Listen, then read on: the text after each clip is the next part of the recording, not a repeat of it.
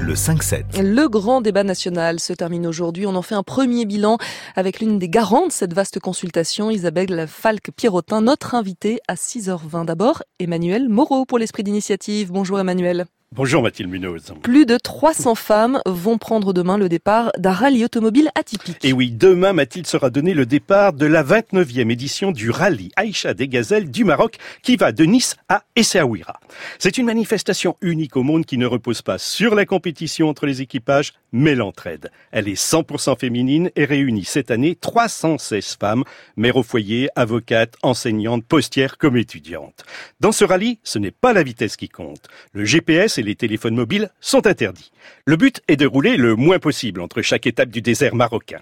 Karine Lanchat-Vincenté, d'Aulnay-sous-Bois, et son amie Christine prendront le départ à bord d'un des douze buggy engagés. Pendant huit jours, elles iront entre hors piste et d'une, de balise en balise. Karine. Nous devons trouver des drapeaux, des drapeaux rouges qui flotteront. Alors ils peuvent être cachés derrière des herbes à chameau, euh, euh, derrière, euh, derrière une bosse. Mais effectivement, le but, c'est de trouver ces drapeaux. Il y aura d'ailleurs une personne qui nous attendra à côté de ces drapeaux pour valider que nous avons bien trouvé le, le bon drapeau qui correspond bien à notre trajet. chaque véhicule a son trajet. Les buggy ont un trajet, les 4x4 ont, ont le leur. Voilà, les motos, les quads. Euh, nous avons tous un trajet différent. Alors pour vous y aider, pas de GPS, en revanche des cartes, mais des vieilles cartes. Alors oui, absolument. Ce sont des cartes de 1960. Christine travaillera sur une carte à 100 millième. Moi, je travaillerai sur une carte à 250 millième. Et on essaiera de croiser nos cartes pour avoir euh, le moins d'erreurs possible. Est-ce qu'il y a des véhicules électriques dans cette course? Eh bien, c'est une volonté de l'organisation, Mathilde, d'avoir de plus en plus de véhicules électriques.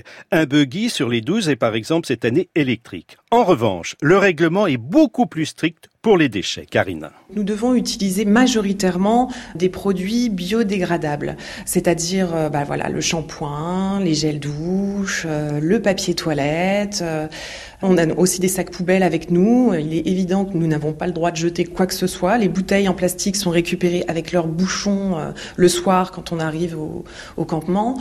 Ils font très très très attention à l'environnement. Et tout ce qui pourrait être jeté est même récupéré.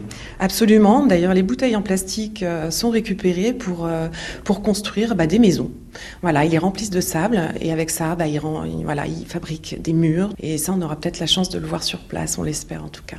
En fait, c'est un rallye, mais c'est pas une compétition.